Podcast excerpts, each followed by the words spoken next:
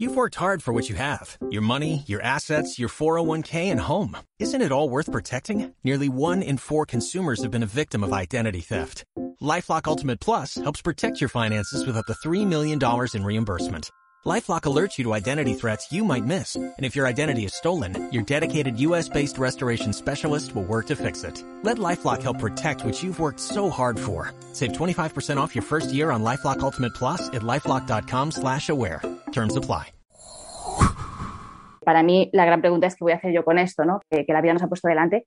Si puedo utilizar esta experiencia de dolor para crear algo bello, para que mi vida también pueda ser bella, ¿no? Que para mí al final es el mejor homenaje que les podemos dejar a quienes se han ido, ¿no? Yes, sir. Reading you loud and clear. Clear, clear, clear. The clock has started. The clock has started. Five, five, four, four, three, three, two, two, one, one. Liftoff. We have a liftoff.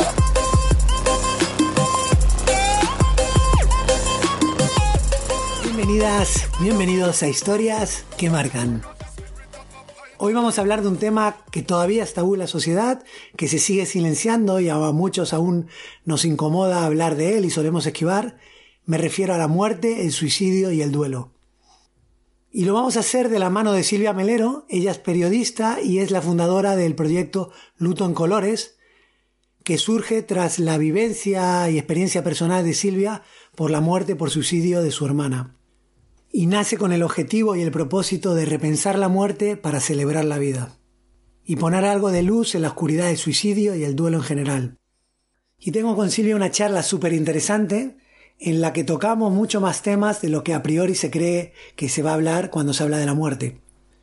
Temas y cuestiones que se quedaron en mi cabeza, que seguían resonando, y además justamente ayer lanzan en televisión el documental que grabó Pau Donés con Jordi Évole 14 días antes de la muerte de Pau, eso que tú me das, que para mí es la charla más honesta y sincera que jamás he visto en televisión de un personaje público o artista, que te deja un montón de aprendizajes y Pau arranca la charla diciendo, yo estoy aquí para hablar de la vida, a mí la muerte no me interesa. Y al fin y al cabo de eso es lo que hablamos con Silvia en este episodio, de la vida, no de la muerte. Y siguiendo con Pau, él también hablaba del miedo y explicaba cómo el miedo es lo que te bloquea, es lo que te para y lo que te impide ser libre. Algo que también refleja Silvia durante la charla y deja claro cómo hablar de la muerte y de estos procesos incómodos y de dolor, con naturalidad, sin miedo y sin prejuicios, puede amplificar tu experiencia de vida. Y sin más, pasamos directamente a la charla en el episodio número 28 de Historias que Marcan. Muchísimas gracias eh, por, por, participar en el podcast. Gracias por la invitación, yo encantada. No, no, faltaría más, encantado yo. Te lo, te lo dije el otro día por, por teléfono, yo llego a, a tu proyecto por, por, Tamara Méndez, que estuvo de ponente contigo en, en el evento de la zarista del suicidio. Y me habla de ti, me, me parece muy interesante y para ponernos en contexto, lo primero que te tengo que preguntar es, ¿qué es Luto en Colores y cómo surge este proyecto? Bueno, pues Luto en Colores eh, nació hace ya casi siete años, en marzo, a finales de marzo hará siete años, que es cuando perdí a mi hermana, a Esther, y, y ha sido un viaje, sobre todo, ¿no? Eh, un viaje que lo pienso y digo, madre mía, ¿no? ¿Quién me va a decir a mí que, que se iba a poder construir todo esto, ¿no? A partir de una experiencia de dolor y, y de pérdida. En su momento, cuando nació el proyecto, fue sobre todo inicialmente para visibilizar la muerte por suicidio, porque era la muerte a la que nos enfrentábamos eh, en mi familia con, el tema de mi hermana, pero lo que ha ido pasando es que eh, el proyecto ha ido resonando más personas eh, y en el camino pues se fue cruzando mucha gente, le fuimos dando forma a muchas cosas y cualquier tipo de duelo tiene, tiene acogida en, en, el proyecto. ¿no? Y sobre todo creo que, que, la base al final es el tema de repensar la muerte para, para celebrar la vida, ¿no? porque nuestra sociedad tiene una asignatura bastante pendiente aún con, con el tema de, de la muerte y con todo lo que, lo que rodea esto y, me parece que ese es uno, de los cimientos ¿no? fundamentales del Ludo Colores. Es que lo que dices tú, aparte de, de, hablarme de Tamara, de tu proyecto, obviamente lo vi, y la realidad es que es un tema, es un tema incómodo que la gente suele evitar y, y como te decía, yo si soy sincero, yo también es un tema que esquivaría, ¿no? Pero bueno, en primer lugar se, se me puso de frente y a veces hay que, hay que tirar para adelante con situaciones incómodas. Segundo, al, investigar un poco, al ver eh, tus charlas, es que la manera en que lo abordáis, aparte es una manera muy natural que, que al que está enfrente le hace mucho más cómodo abordarla también, como que nacen unas cosas que no te esperas de, de este tema y, y te invita a poder hablar de esto. Y no solo se trata de conectar con el dolor, que a una persona como a mí, te lo digo honestamente, me cuesta, ¿no? Entonces por eso te decía que lo, esquivaba. Pero lo que ponéis sobre la mesa me parece muy interesante. Entonces, háblame de los enfoques que le dais y cómo, cómo se va atravesando ese proceso según tu experiencia. Bueno, te cuento que todo nace un poco, eh, de, evidentemente, de mi vivencia personal, ¿no? Cuando muere mi hermana, si la muerte es un tabú, como estamos diciendo, ¿no? que nos cuesta en general, la muerte por suicidio, sobre todo más. Eh, para mí fue el poder nombrarlo eh, y aceptarlo, aunque sé que esto es difícil porque uno de los lo que, las cosas que más pesan ¿no? en, el entorno, en la familia, cuando es muerte por suicidio, son los sentimientos de culpa.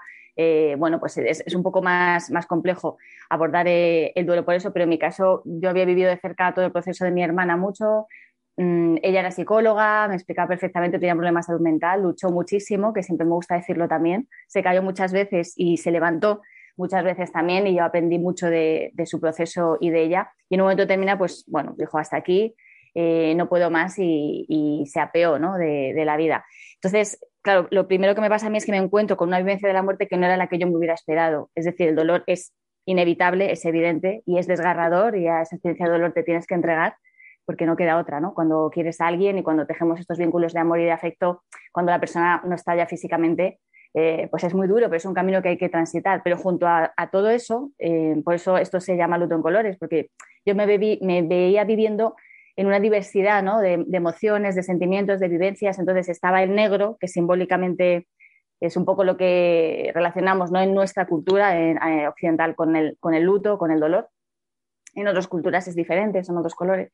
Pero yo me estaba encontrando con otros tonos en todo esto también, con aprendizajes, con mmm, vivencias que no me imaginaba. Y al poder nombrarlas y, y contarlas es lo que se da, es, es muy potente esto, ¿no? Porque cuando te sientes muy libre y te legitimas para poder hablar de tu experiencia de dolor sin, sin esperar que nadie te la legitime fuera, se da algo increíble que fue que yo me fui permitiendo este camino, ¿no? Diciendo, bueno, igual hay cosas que aquí no encajan en lo que educativa, social, culturalmente yo he recibido hasta ahora, pero de repente eh, me abro a este proceso de aprendizaje y, y aquí entren otras cosas en mi vida y, aprender de esto, y aprender de la muerte, que creo que es una gran maestra, ¿no? Si, permitimos eso, ¿no? Que, que nos traiga las enseñanzas que, que, nos tiene que traer. Entonces, todo nace un poco desde ahí, de, de, permitirme tener mi propio camino y sobre todo de ir viendo que a medida que yo lo nombraba y lo contaba, ayudaba a muchas otras personas. Primero un círculo muy cercano, pero era como si se iba desatascando, ¿no?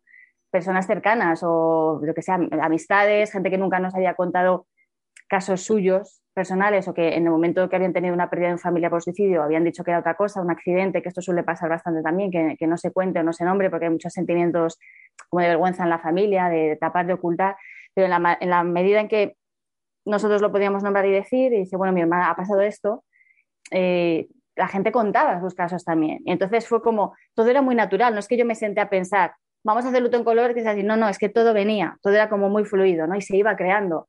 Y, de repente pues se me acercaba gente y que al contar mi vivencia les ayudaba, ¿no? También.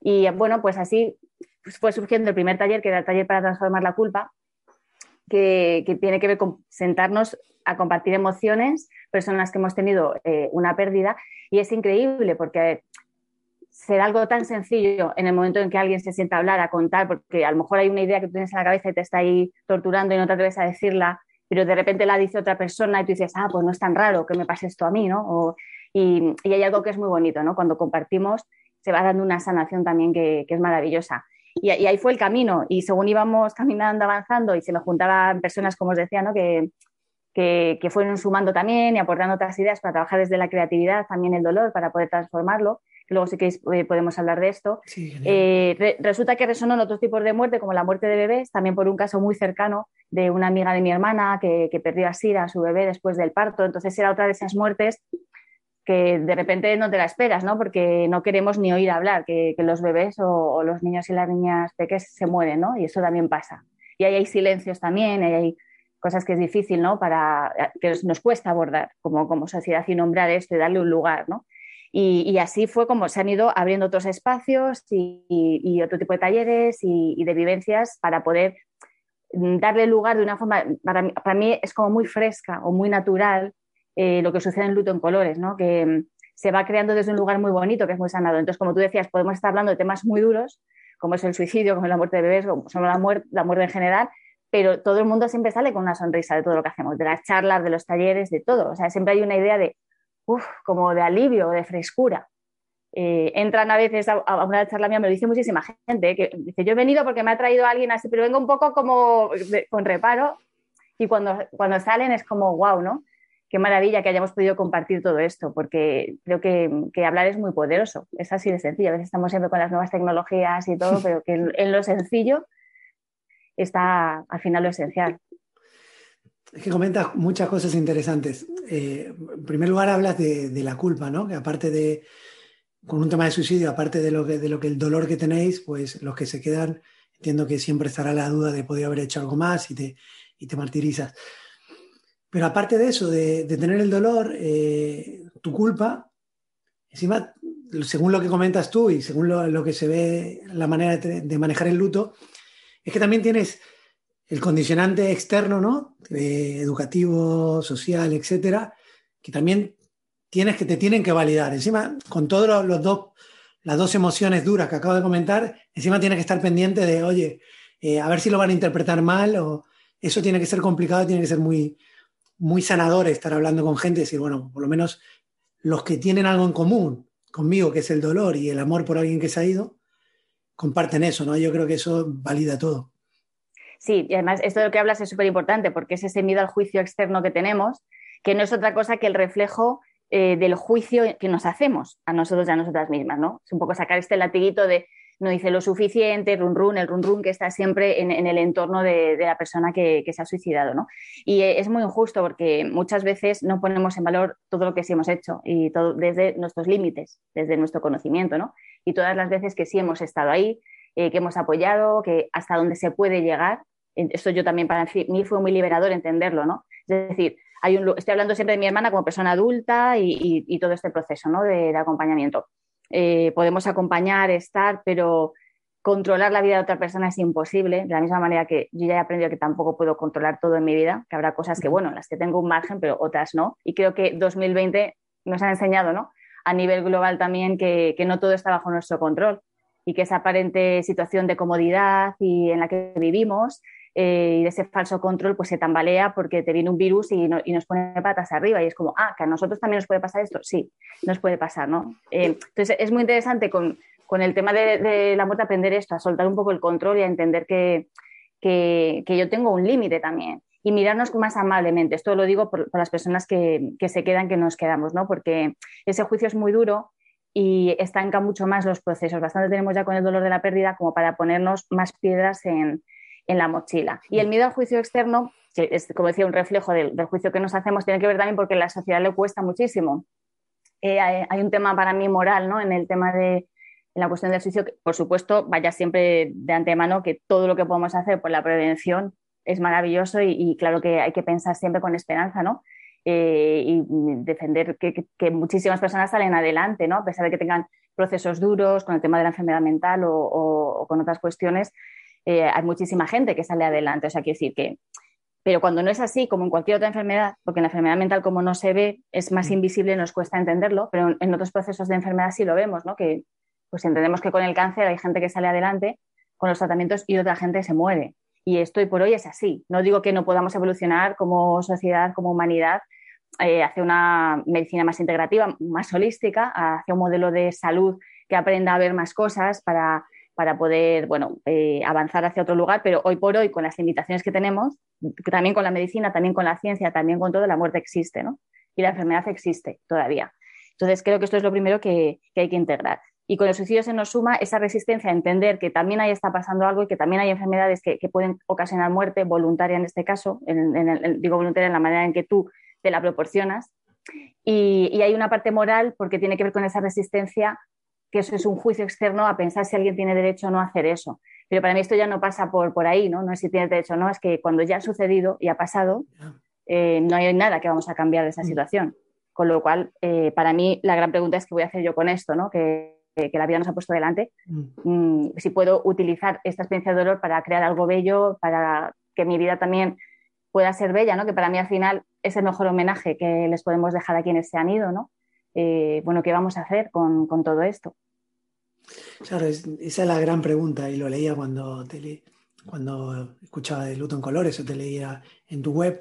¿Qué vamos a hacer con esto que la, que la vida me, me pone delante? Y a raíz de ahí creo que, que surge, bueno, de mi opinión, algo que es el centro, podría ser el centro de tu proyecto, como es, pues, esta experiencia, cómo la voy a transformar y cómo voy a vivir de, de- de- de otra manera. Se trata de eso, ¿no? Porque es el título de repensar la, la muerte, ¿cómo es? Repensar la muerte para celebrar la vida. Mm. que era un poco esto. Para mí, esa es la palabra clave, ¿no? Transformación. Mm, a ver, los procesos hay que vivirlos y, es lo que decía antes, eh, el dolor es inevitable, creo que hay un momento en el que si te puedes entregar confiando en que al otro lado hay algo más, eh, es decir, pensando que no tenemos por qué quedarnos estancados ahí, que hay muchas etapas luego y que hay que ir viviéndolas cada cual con su tiempo, con su proceso, por supuestísimo, pero que el duelo es un proceso y hay un momento en el que pasas a otra cosa. Yo no puedo decir que yo estoy en duelo, no, no lo estoy, eh, evidentemente. ¿Eso significa que yo no pienso en mi hermana? Que, no, no, significa que he recolocado a mi hermana de otra forma en mi vida eh, y que su ausencia está presente en mi vida de otra forma. Y para mí es un impulso vital maravilloso ¿no? y, algo que, me empuja ¿no? en la vida y, y en el camino.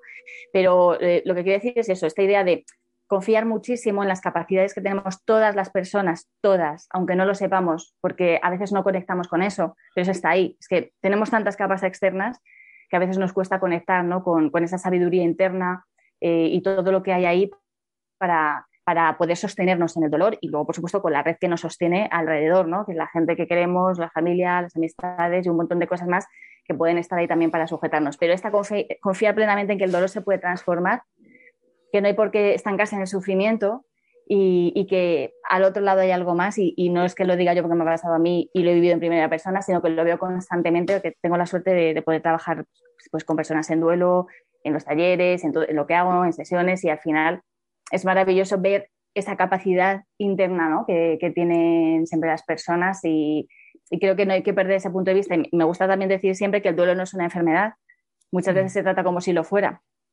y no lo es, es un proceso natural que tenemos que atravesar para elaborar ese dolor, pero me encuentro mucho también, y esto es desde hace años, ¿no? desde que empezó el proyecto, con personas, sobre todo mujeres muy medicadas, con antidepresivos, ansiolíticos. Como siempre digo, no voy a cuestionar, obviamente, ¿no? un profesional médico que determine que a esa persona le puede ayudar en ese determinado momento eso, eh, por supuesto, pero lo que sí digo es que eso tiene que ir acompañado de algo más, porque a veces es llegar a, atención primaria, la receta, estoy mal porque se muerto mi pareja, mi hijo, la receta de medicamentos y te vas a casa con eso. Y esas personas necesitan también un espacio para poder elaborar el dolor, compartir y sanar, ¿no? Y hablar. Puede ser un acompañamiento terapéutico profesional, por supuesto, o no. Otro tipo de grupos informales o espacios para, para poder hablar, porque decía que esto de, de hablar que es tan sencillo es muy, es muy sanador. Conozco casos muy concretos ¿no? de, de, centros de salud que han puesto en marcha simplemente habilitar una vez al, al, mes una sala para que la gente se reúna y hable y comparta. Y hay datos muy concretos y muy interesantes ¿no? de cómo algunas experiencias me contaban que habían reducido el consumo de, de ansiolíticos casi a la mitad ¿no? en ese grupo de personas. Con lo cual, sí me parece que, que es muy importante que, que, que, pongamos el foco en esto, ¿no? en, en que las, el dolor se puede sanar. De, esto era muy natural antes, quiero decir que es que antes si hablamos con nuestras abuelas, nos contarán, ¿no? Como, pues bueno, esto de hablar de la muerte de otra forma, más naturalizada, el, el compartir. El, lo que pasa es que ahora nos hemos ido como hacia esta sociedad de, de, del tabú, de, de lo rápido, de, no sé, de que tenemos que estar siempre bien y alegres, que, que, el dolor molesta. Más que molesta es que no se sabe sostener al otro lado. Cuando mm, alguien te está contando, sí. se ha muerto mi hermana por suicidio, se ha muerto mi hija con 30 minutos de vida después del parto, a la otra persona le está poniendo algo que le hace, no quiero ir a hablar de esto, ¿no? porque te pone una pantalla muy incómoda. Si hasta le ha pasado, me podría pasar a mí. ¿no? Entonces, huimos mucho de, de esto. Sobre lo que dice de medicalizar el dolor, es, que es una realidad, ¿no? Es que tú vas con, con un problema y normalmente se tiende a dar un ansiolítico, antidepresivo, etc. Tanto es así que, que se estima que el 11% de la población toma o ansiolíticos, medicamentos tranquilizantes. Y lo que, lo que entiendo que estás comentando es que si tú vas con eso, bueno, pues puedes paliar el, problema, pero no estás yendo al fondo, ¿no? Lo estás enmascarando. Es como cuando te duele algo, te tomas algo, no se enmascara, pero luego va a salir y puede salir peor, ¿no? Exacto, lo estamos tapando. Al final es ponerle un tapón. Entonces, puede tener un sentido en ese momento, si yo- no digo que no, pero evidentemente eso va a salir luego. He he conocido personas que han venido a un taller nuestro y llevaban 10 años o más, ¿no? A lo mejor tomando antidepresivos. Bueno, pues 10 años que han estado reteniendo, tapando, tapando, tapando, hasta que llega un momento que ellas mismas han dicho, no, aquí hay algo que yo tengo que sanar, aquí hay algo que no está bien. Y, y dan un paso también, ¿no? Bueno, pues han necesitado ese, ese proceso, pero evidentemente tapar, tapar, tapar tiene un tope, porque eso está ahí y hay un momento que hay que sanarlo, ¿no? Y no- igual cada persona de una manera, no estoy diciendo que a todo el mundo le tenga que valer las propuestas que desde Luton Colores, pues bueno, yo pensaba que merecía la pena poner en marcha, ¿no? O sea, cada cual de una, de una forma, Eh, porque esto también tiene, cada- somos cada persona un mundo, ¿no? Y cada duelo es único y cada cual tiene unos vínculos únicos con sus familiares que se han ido, porque son únicos también. Entonces, bueno, junto a toda esa diversidad, lo bonito es que podamos encontrar espacios al menos también para compartir a mí qué me ha, qué me ha servido, porque bueno, a mí me ha servido muchísimo la meditación.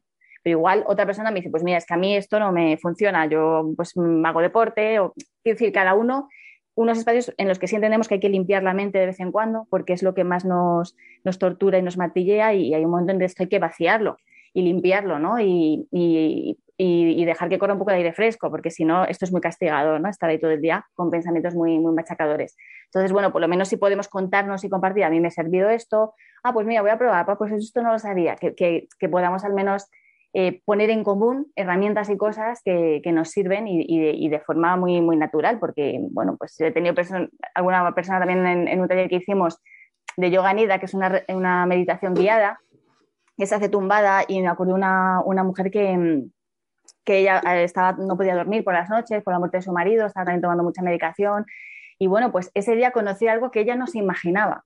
O sea, ella empezó el taller diciendo, yo no sé si voy a poder aguantar, ¿eh? tumbada, uh, media hora, y, lo hizo. Y para ella fue sorprendente decir, ah, que mi cuerpo puede relajarse. Es que hay cosas que a veces son muy sencillas. Y, y aprender que sí, que estamos preparados, nuestro cuerpo es, perfecto, es una máquina perfecta, entonces claro que estamos preparados para dormir, para descansar. Lo único que lo impide es esto, ¿no? Es, es la mente y la cabeza, ¿no? Es esta agitación, ¿no? Entonces, bueno, pues hay herramientas que sí pueden servir o marcarnos un camino para entender que, que podemos trabajar desde diferentes lugares. Y, por ejemplo, en tu caso, ¿en, en qué momentos de, del proceso de la vivencia de, de, de, suicidio de tu hermana estás?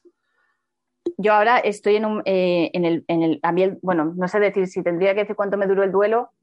Eh, si recuerdo el primer año, eh, estar con mucho agotamiento físico, obviamente, pues la tristeza, el dolor, pero claro, como ya me había nacido luto en colores, yo estaba con, con un cóctel molotov de mil cosas de, empezar un momento muy creativo, de, que venían muchas ideas, de, boom, boom. Entonces, a mí eso me ayudó un montón también en, en, el, en el, proceso, ¿no? Y hoy en día, eh, lo que te decía antes, eh, mi hermana está colocada de una forma maravillosa en mi vida. Luego también hay algo que he aprendido mucho, que creo que podemos aprender también de otras culturas y de otras vivencias, que es cómo cada cual nos relacionamos con nuestras ausencias, ¿no? Y ese es un terreno que es sagrado para cada persona. Mm, yo no sigo ninguna religión, eh, porque, bueno, en concreto, que no, no, me resuena, pero sí me considero una persona muy espiritual y, y esto desde hace años, ¿no? Desde hace, antes ya de la muerte de mi hermana, pues yo venía pues de practicar meditación, yoga, con, me interesaban mucho eh, las filosofías orientales, bueno, en fin, sí que me, me, resonaba mucho también la forma de culturas indígenas en Latinoamérica, de concebir nuestra conexión con la tierra, con el todo, entonces pues ya venía de cosas que creo que también me han ayudado luego a comprender ¿no? el, el proceso de la muerte. Y digo que esto es muy único porque no tenemos por qué convencer a nadie eh, de cómo es, estás viviendo tú esta relación con quienes no están. Y esto es maravilloso porque cuando creamos un espacio, como hacemos siempre en Luto en Colores, ¿no? donde se pueda compartir sin miedo al juicio, la gente cuenta historias maravillosas de cómo sienten o perciben a sus seres queridos. Eh, entonces, como el amor sigue, yo siempre lo digo también, eh, la persona no está físicamente, pero el vínculo de amor continúa. Y eh, yo siempre voy a ser la hermana de Esther y ella siempre va a ser mi hermana. Y ahí hay un impulso muy bonito y una experiencia de, amor que, nos conecta que es maravillosa, ¿no? Y cuando la gente cuenta esto, de, de, puede ser de determinadas formas o como cada cual quiera sentirlo, vivenciarlo en su vida, se da algo increíble porque es una forma de conectarnos también con el mundo de lo invisible, que aquí en, en España yo esto aprendí mucho de Galicia también, cuando he tenido la oportunidad de ir con luto en colores, pues en Galicia la cultura gallega tiene un patrimonio maravilloso, ¿no? También eh, con cómo se puede hablar de la muerte de otra manera, cómo se habla de quienes no están de una manera también súper natural eh, y súper fluida. Entonces, al final te vas dando cuenta que en todas las culturas está un poco esto, ¿no? La cultura mexicana, ¿no? Maravillosa Sí. también. eh, en las culturas africanas hay también un... Entonces, quiero decir que si te abres y escuchas de aquí y de allá, pues de repente a lo mejor te ayuda a entender también tu vivencia de la muerte, porque en un momento dado te puedes sentir hasta rara, ¿no? Con cosas. Esto les pasa a muchas personas también, ¿no? Que me dicen, "No, es que esto no me te va a contarlo porque van a decir que, bueno, pues esto creo que es muy importante también, poder decir, bueno, yo a mi hermana la he recolocado en mi vida y está, está de otra manera. Y tampoco necesito explicar mucho más, ¿no? Eh, porque al final mm, a mí esto me hace estar en paz y, y me hace estar bien. Yo tengo una sobrina que va a cumplir casi dos añitos y allá hablamos constantemente de, de su tía Esther, ¿no? A Emma. Y, para mí es maravilloso, ¿no? Que sepa que aunque su tía no está físicamente y, murió, es su tía y en su vida va- vamos a intentar de todas maneras que pueda sentirla también y, y percibirla, ¿no? Que esto es importante también cuando, hay veces cuando muere alguien, hay familias que no hablan de esa persona. Esto me lo he encontrado también, se hacen como muchos silencios, como bueno, esto pasó, ya no se nombra, ya no está... Entonces, me- sí me parece importante recolocar y dar el lugar que ocupan en, en nuestras familias, ¿no? Aunque, aunque no estén. Pero bueno, también eh, entiendo que, que es respetable, ¿no? O respetáis a... a- Sí, sí. Porque supongo que será, no, no se nombra por todo lo que despierta de dolor que no, que no está superado. Es un tema que, bueno, que desde el otro lado es fácil de hablarlo, pero eh, desde, desde tu po- postura es una postura un poco más real, ¿no? Yo es pues, pura opinión y tú, lo tuyo es vivencia. Y creo que eso es lo bueno de, también de Luto en Colores porque estáis con gente que está dispuesta a hablarlo y a lo mejor eso, que en su familia no puede hablarlo o no se acuerda. Esto, me- esto pasa mucho, es que, te es que hay mil, mil anécdotas, ¿no? Mil casos que, que te podían nombrar de esto, pero me acuerdo incluso personas que, pues a lo mejor llega la fecha de cumpleaños de, de la muerte, me acuerdo de una chica de su madre, y ella quería brindar, ¿no? Estaban en familia, ella quería hacer un brindis por, por su madre, eh, y esta había sido también una muerte por suicidio, y no se atrevió a hacerlo porque mm, nunca más había hablado de ella, entonces ella se autocensuró y no estaba bien con este tema tampoco, porque decía, o sea, yo debería poder decir por mi madre, ¿no? O, o brindo por ella. Sí, sí, sí. Y, y al final es como, bueno, si alguien se siente incómodo de esa situación, puede decirlo también, pero mm, pues bueno, yo me acuerdo, eh, yo misma, eh, hablo de mi, de, de mi familia. A mi padre al principio le costaba más, ¿no? Cuando nombrábamos a mi hermana, pero nosotras, mi madre y yo hablábamos mucho también, y, y él cogía y se salía. O sea, nu- nunca impuso nada, ¿no? No dijo, no, no, no habléis de esto, también me molesta. No, lo que hacía, si, si el, el dolor todavía era demasiado, cogía y se salía, ¿no? De- del salón y luego volvía. Y luego ya lo pudo incorporar, ¿no? Y, y- y todos hablamos de ella, y, pero bueno, marcar estos tiempos de cada cual con respeto, pero también sin imponer, ¿no? A los demás, si yo quiero que ese nombre no, bueno, pues a lo mejor eres tú el que tiene que, si no puedes sostenerlo, salir, pero dejar que los demás lo expresen. Con parejas, por ejemplo, que han perdido a, un hijo, es difícil acompasar esto también. A lo mejor una quiere tener fotos de- del niño en casa, para el padre es más difícil y no quiere. Entonces, al final yo creo que cuando nos comunicamos con cariño y con amor, podemos llegar a compasarnos ¿no? y a encontrar un punto en el que todas las personas puedan hacer su proceso sin imponer nada a nadie y entendiendo también que hay que tener un punto de generosidad también para, bueno, pues para poder hacer entre todos de la mejor manera eh, el duelo y, acompañándonos ¿no? y, respetando los tiempos. Pero siempre que nos hablamos con sinceridad y honestidad, eh, eso se va dando, se va dando. Hablabas antes de, de los condicionantes y, o las imposiciones que hay en la sociedad, cultura. ¿Con cuáles son las con las que más te encuentras o os encontráis?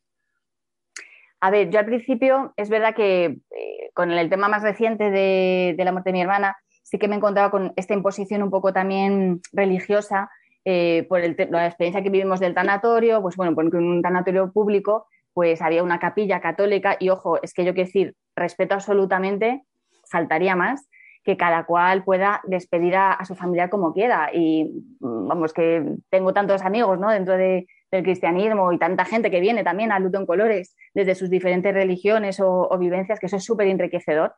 Entonces, siempre defenderé que una persona pueda despedir como quiera a, a, su ser querido. Por eso lo defiendo también para mí y para nosotros. Y en ese momento nos encontramos en un tanatorio público que la única capilla posible donde cabía todo el mundo, porque ya había tanta gente para despedir a mi hermana que no podíamos estar ya en la sala esta individual que te dan, pues bueno, era una capilla católica. Y ahí hubo un momento que también, eh, cuando estás en el dolor y tal, lo puedes transformar incluso y aunque yo soy, sí sentí que era una imposición, eh, fue preciosa la despedida porque la hicimos eh, nuestra, ¿no? Y a nuestra manera. Y con sencillez, hablando, y, salieron amigas a contar anécdotas. Y entonces llorábamos, nos reíamos, es que fue, una cosa muy bonita, ¿no? Y, muy llena de amor. Entonces, para mí esto sí es importante porque cada, o sea, cada persona tiene una manera de, de, pensar, de, de, tener creencias o no, y creo que eso hay que respetarlo, pero luego el momento de la despedida que hace el entorno es importantísimo porque ahí se está iniciando también el proceso de duelo. Entonces, la manera en la que podemos decir adiós a ese cuerpo, ¿no? que, ya se va, y, compartir el dolor tiene mucho significado, ¿no? porque luego nos puede ayudar mucho también.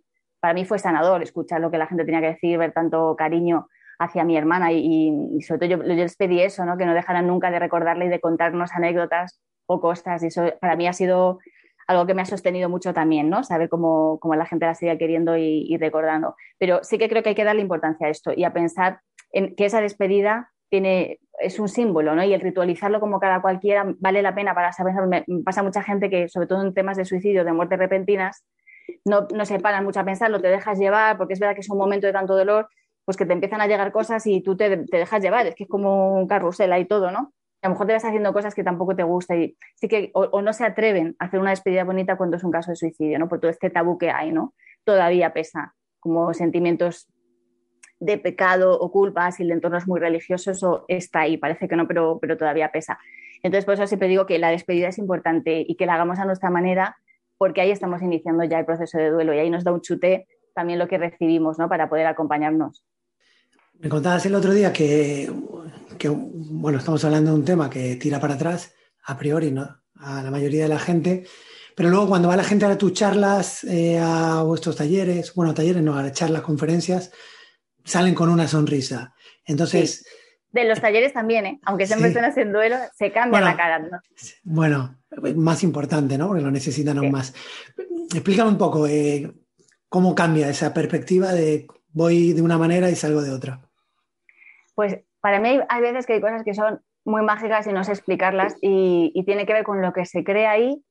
Mm, desde primero lo que te decía, hablar y compartir ya en sí es muy valioso. Y esto nos pasa en, la vida, en lo cotidiano, ¿no? ni siquiera que, que tener un proyecto, ni hacer eh, talleres, ni charlas, ni nada. O sea, pues la, la, vecina que te encuentras que se le ha muerto alguien y esos 15 minutos que hablas, de repente hay algo que para esa persona es útil. Por eso todas las personas que vienen también con procesos de duelo y de pérdida, siempre digo, dentro de un tiempo, esto que tú estás elaborando ahora va a ser un tesoro también que le vas a ofrecer a alguien. Ahora ni te lo imaginas, porque estás en tu dolor, ¿no?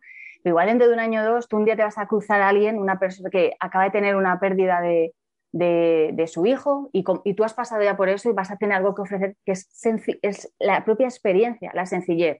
Y el que seas la referencia, decir, esta persona ya lo ha atravesado y ya está ahí, es muy esperanzador para quien está iniciando ese proceso que se ve como en un agujero, ¿no? Al principio ves mm. que es como si no hubiera salida ¿no? de, eso. Tengo una anécdota también muy sencilla que estaba una vez participando en, un congreso de duelo y yo contando los dolores de mi hermana, bla, bla, bla. Y cuando acabo me bajo y se acerca gente a hablar y se acerca un, un matrimonio, una pareja que habían perdido a su hija de treinta y tantos años, eh, en ese caso había sido por cáncer, no, no por suicidio. Entonces, cuando se me acercaron, Claro, yo pensé, bueno, pues me van a hablar de luto en colores, ¿no? Porque aquí nos ponemos también nuestros egos de edad, de todo esto. Y, y, la pregunta que ellos tenían para hacerme era, ¿cómo están tus padres? Y fue súper bonito, porque claro, ahí me di cuenta que para ellos la identificación eran mis padres, no yo.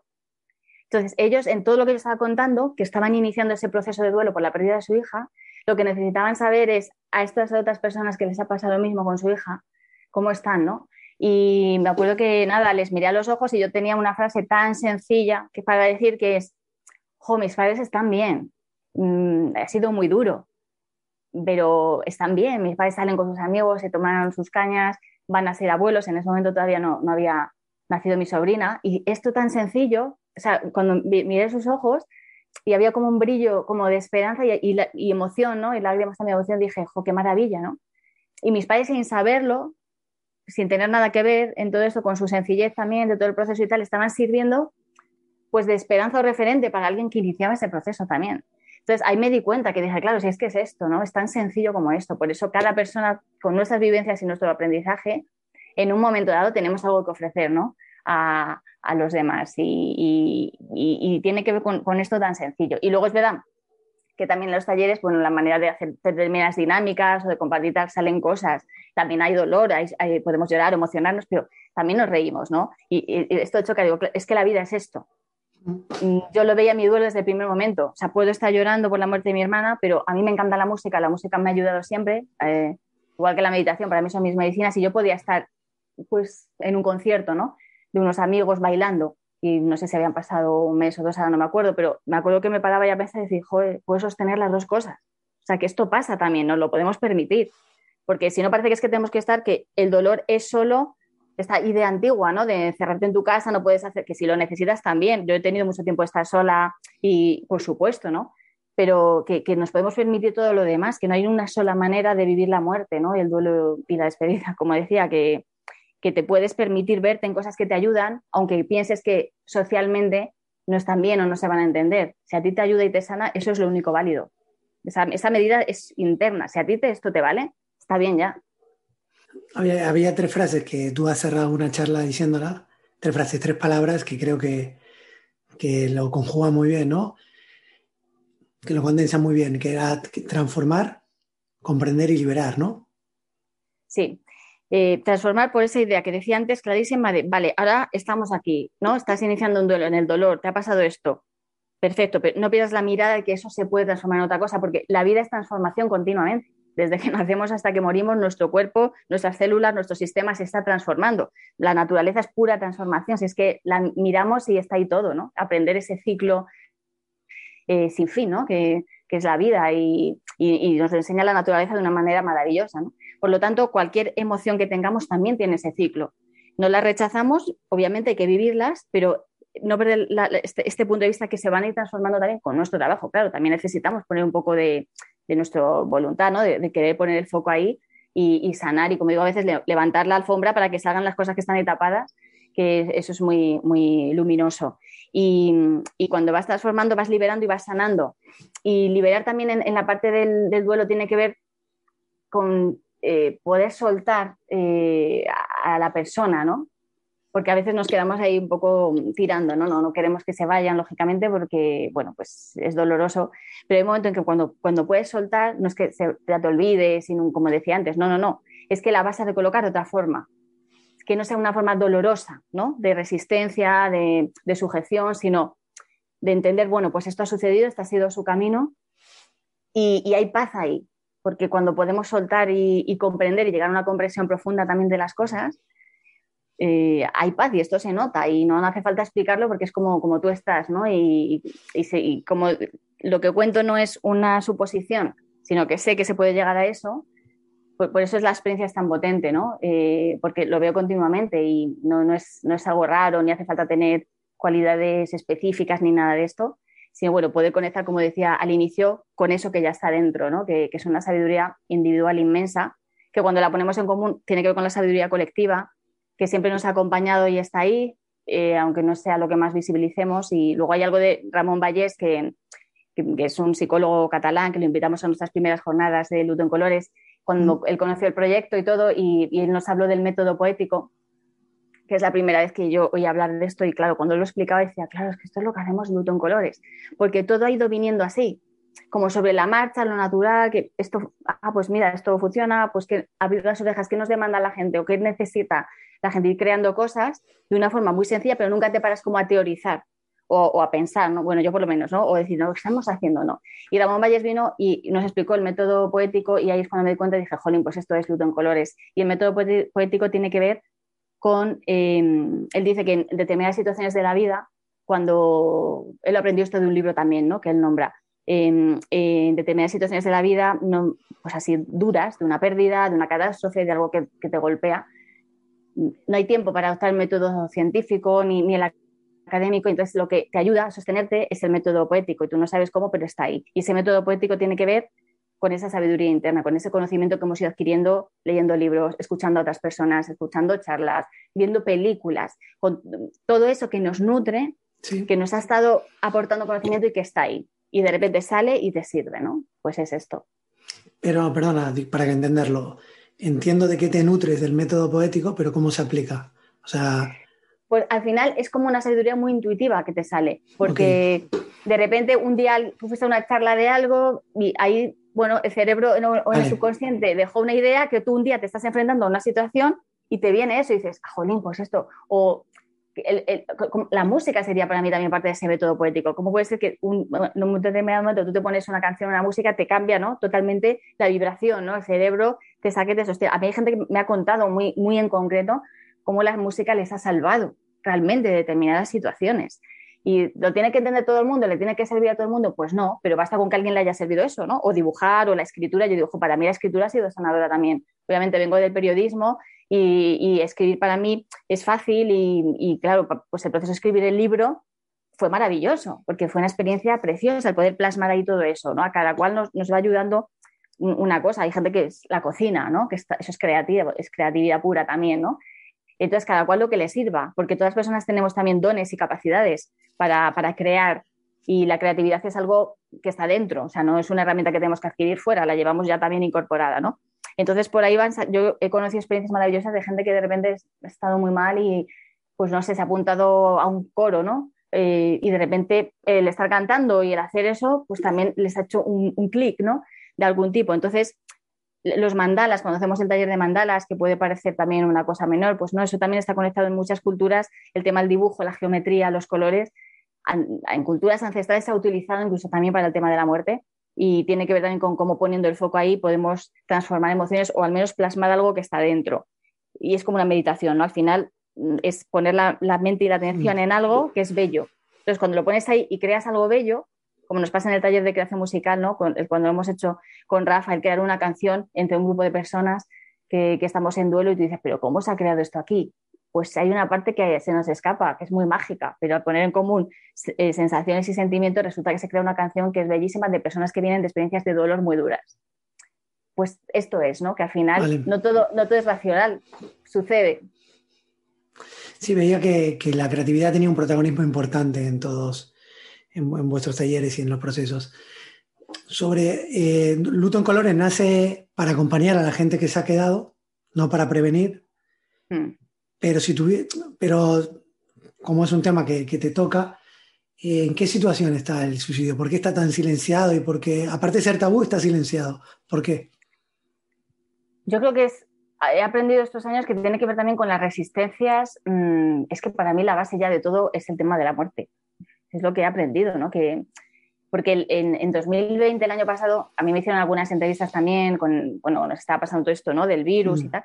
Y yo me acuerdo que me preguntan, ¿y qué tipo de personas con- contactaban con el proyecto y tal? Y yo decía, bueno, sí hay gente que contacta con en Colores porque han perdido a sus familiares por, por COVID, pero yo decía, no, no, pero también hay- sigue habiendo mucha gente que contacta con el proyecto por, por suicidios, por ejemplo, o por otras muertes, ¿no? Por muertes por cáncer y tal. Y yo siempre veía que esto no, no, que, no existe.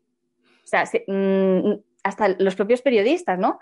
No, no, esa parte como que hay una resistencia. Solo había que hablar de, de- de las muertes del virus, pero os cuesta muchísimo decir, no, es que eh, también está pasando, pasa con las cifras, a veces nos cuesta encontrarlas.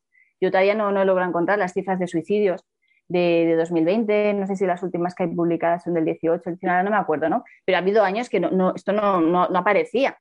Entonces te vas dando cuenta muchos niveles del tabú que hay, ¿no? Que dices, ¿cómo es posible que no, no podamos Sí. saber, ¿no? ¿Cuánta gente se muere, por ejemplo, en España a- al año, ¿no? Por suicidio. Algunos años nos han dicho que eran más o menos 4.000, 3.000 y pico, pero quiero decir que ya hay una resistencia que, que está de base, que la ves a todos los niveles, en los medios de comunicación, en los organismos públicos, en los políticos, ¿no? como un tema innombrable, que va rodeado como un poco de esta oscuridad desagradable, que es como, ay, este, este tipo de muerte no la, no la se puede asimilar porque como la persona se ha quitado su propia vida, se nos vienen muchas cosas, el juicio moral, lo que te decía, los condicionantes religiosos, todo lo que hay ahí alrededor.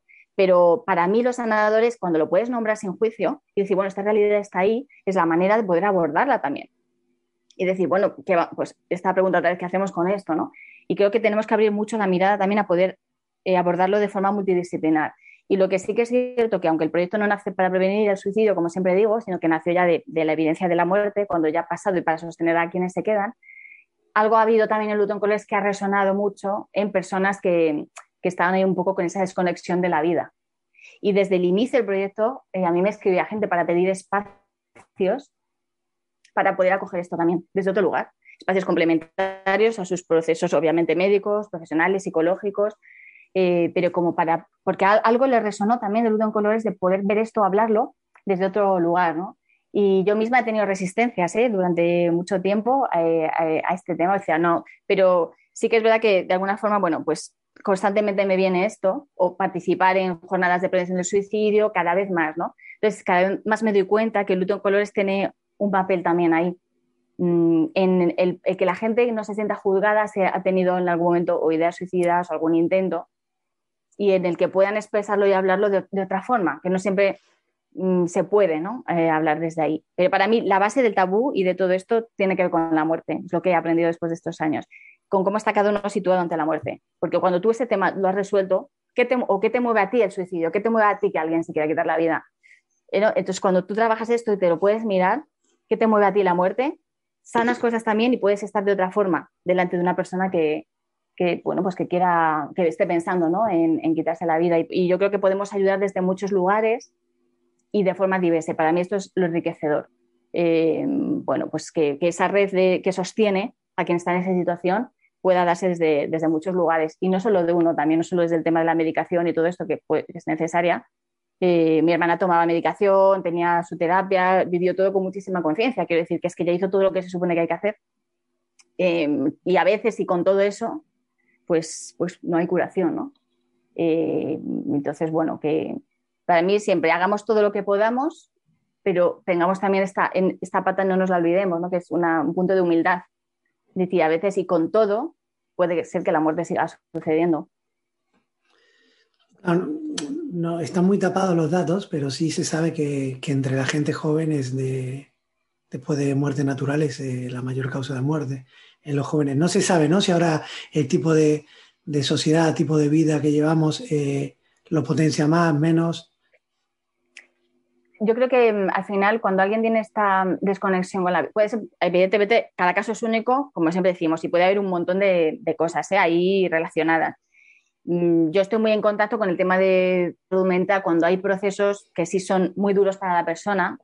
Hay una enfermedad mental, un problema de salud mental que yo ya he aprendido a ver ya la salud en sentido holístico. Sí, antes ya nombraba salud mental, pero ahora me he dado cuenta que la salud es una. Da igual que sea física, mental, emocional, energética, llámala X, somos un montón de capas y de cosas y todas están interconectadas y cuando algo falla en, algún lugar o algo no está bien, hay que colocarlo, hay que sanarlo, pues todo el sistema se, se interrelaciona, ¿no? Y, esta mirada es lo que me permite entender un poquito más también.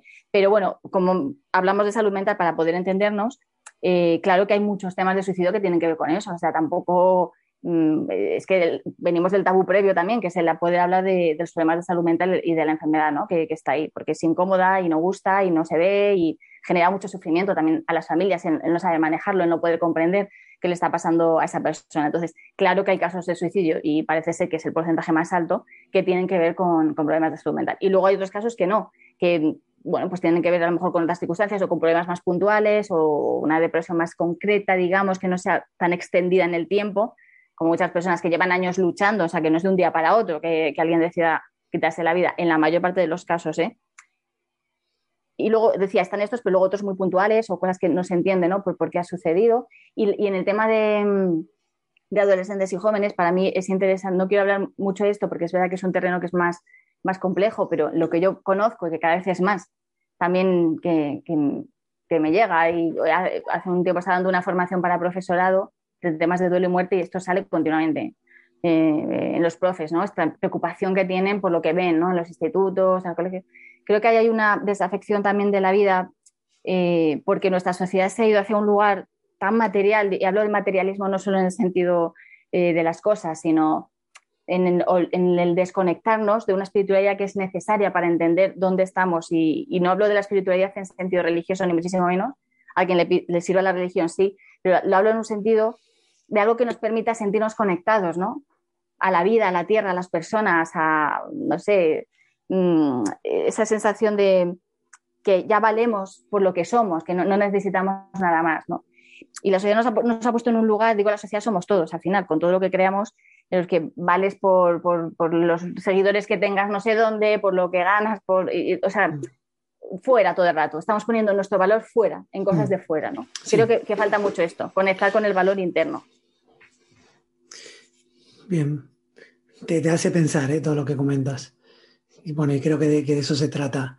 ¿Hay, algo, ¿Hay algún tema que, que sea importante y, que no lo hayamos sacado y, sea interesante ponerlo sobre la mesa? Creo. Para mí, eh, sobre todo, es, es, esta asignatura pendiente de, aceptar la muerte, la aceptación, de decir que, que, la muerte forma parte de la vida y la vida y muerte un poco son lo mismo, estas dos caras de lo mismo, y que mientras no podamos avanzar hacia ahí de forma madura, no vamos a poder avanzar en ninguna otra cosa porque esto es lo esencial, ¿no? Creo que el miedo a la muerte también es el miedo que nos hace ser más manipulables.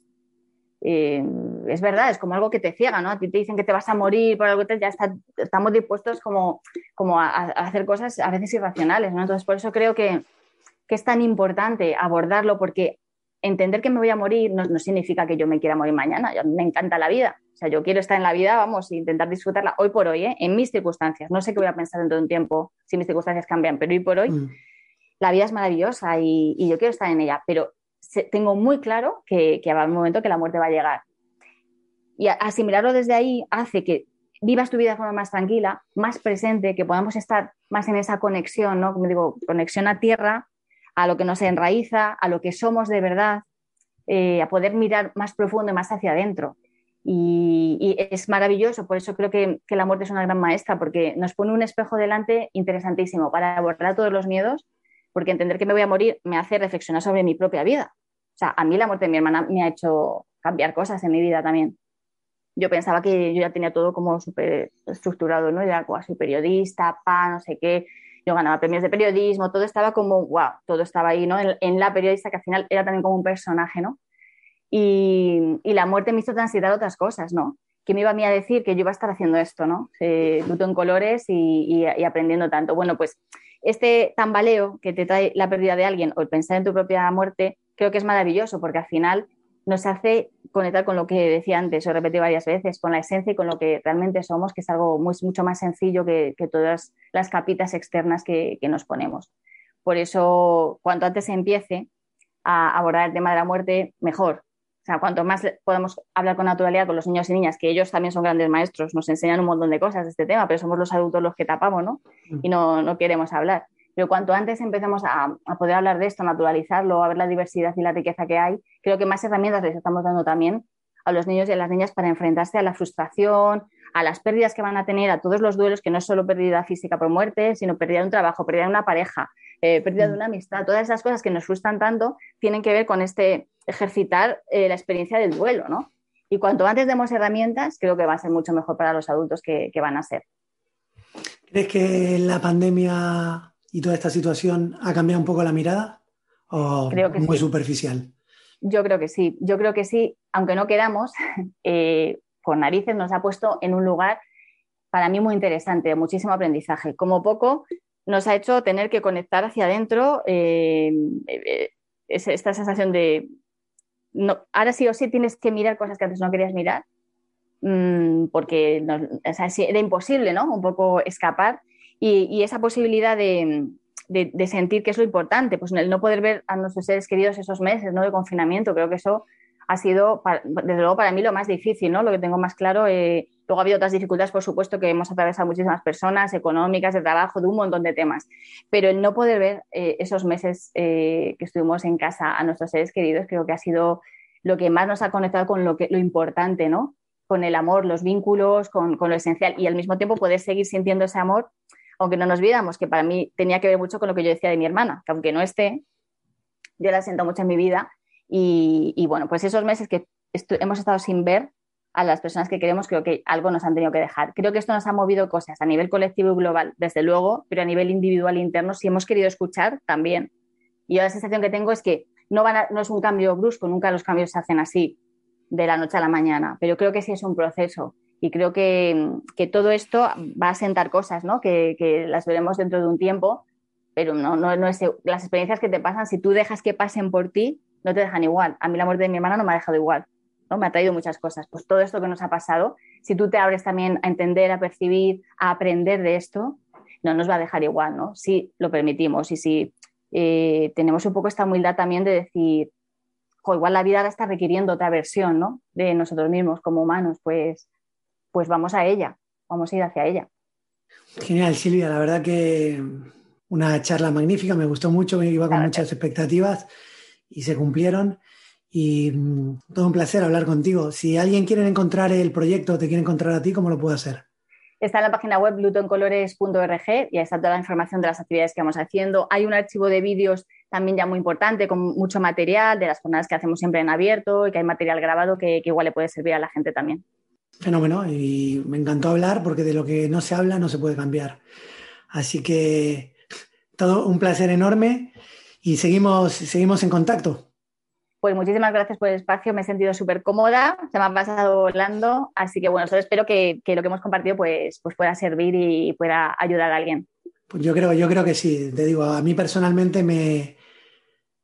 Más que me impactó, me, me llegó tu, tu proyecto, porque por las restricciones que venimos, eh, ya el enfoque que le das te hace entrar y luego ya puedes profundizar más. Y nada, pues a mí también se me pasó súper rápido y te mando un abrazo muy grande y te doy muchas gracias. Pues un abrazo, mu- muchísimas gracias, ¿eh? muchas gracias. Muchas gracias Silvia por la charla, muchas gracias a ustedes por estar ahí. Me pareció una charla muy interesante y creo que puede ayudar a distintos perfiles. Así que si nos quieres ayudar a que llegue a más gente, lo puedes hacer compartiéndola en tus redes sociales y dándole visibilidad, poniendo me gusta, like y suscribiéndote en Spotify, Apple Podcast y Vox, cualquier plataforma donde escuches tus audios y en YouTube. A nosotros nos encantaría escuchar tus comentarios. Lo puedes hacer en Instagram, mencionando el perfil del podcast, arroba HQM Podcast, HQM de historias que marcan, HQM Podcast. Y Silvia Melero y Luton Colores. Yo soy André Frenchelli, en Twitter a Frenchelli. Y a disfrutar, que como decía Pau, la vida son cuatro días y ya pasaron tres. Nos vemos en el próximo episodio de Historias que Marcan.